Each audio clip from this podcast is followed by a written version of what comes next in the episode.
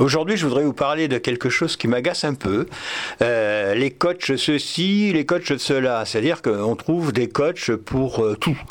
Euh, vous avez le coach qui vous accompagne pour aller acheter vos légumes au marché parce que vous n'êtes pas assez grand. Vous avez le, coach qui vous apprend à cuisiner. Vous avez le coach qui vous apprend à respirer, méditer, etc. Et bien sûr, on trouve maintenant des coachs pour s'occuper de votre enfant dyslexique. Alors là, soyez très prudents parce que même si, euh, comme quelqu'un m'a téléphoné, euh, voilà, j'ai trouvé un coach, il est certifié par l'Institut Tartampion, mais fiez-vous de tout ça. Un coach euh, pour s'occuper d'un enfant dyslexique, soyez très prudent parce que d'abord, demandez à cette personne si elle est dyslexique, si elle sait ce que c'est que la dyslexie, si elle a déjà vécu la dyslexie en profondeur, en elle-même.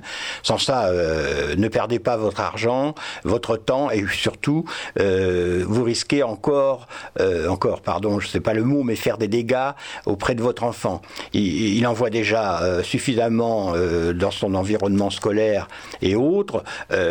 attention de ne pas le, mettre dans les mains de n'importe quel coach. il y a des spécialistes pour ça.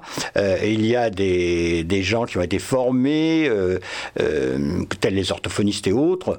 Bon, il peut y avoir un coach extraordinaire, euh, ça peut, euh, ça peut exister, mais hum, c'est l'oiseau rare. Hein.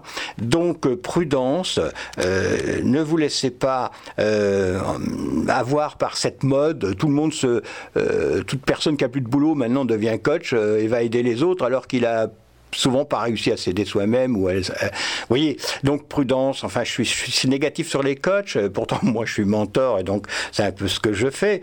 Mais soyez prudents. Euh, pensez à ça avant d'appeler un coach. Euh, une personne qui veut s'occuper de vous, vous donner des conseils, vous apprendre quelque chose, c'est un peu comme quelqu'un qui n'a pas touché le feu et qui veut en parler. comment ça fait mal, comment ça brûle? si elle n'a pas vécu elle-même quelque chose ou pratiquer, ben, passez à côté de ce coach et évitez-le.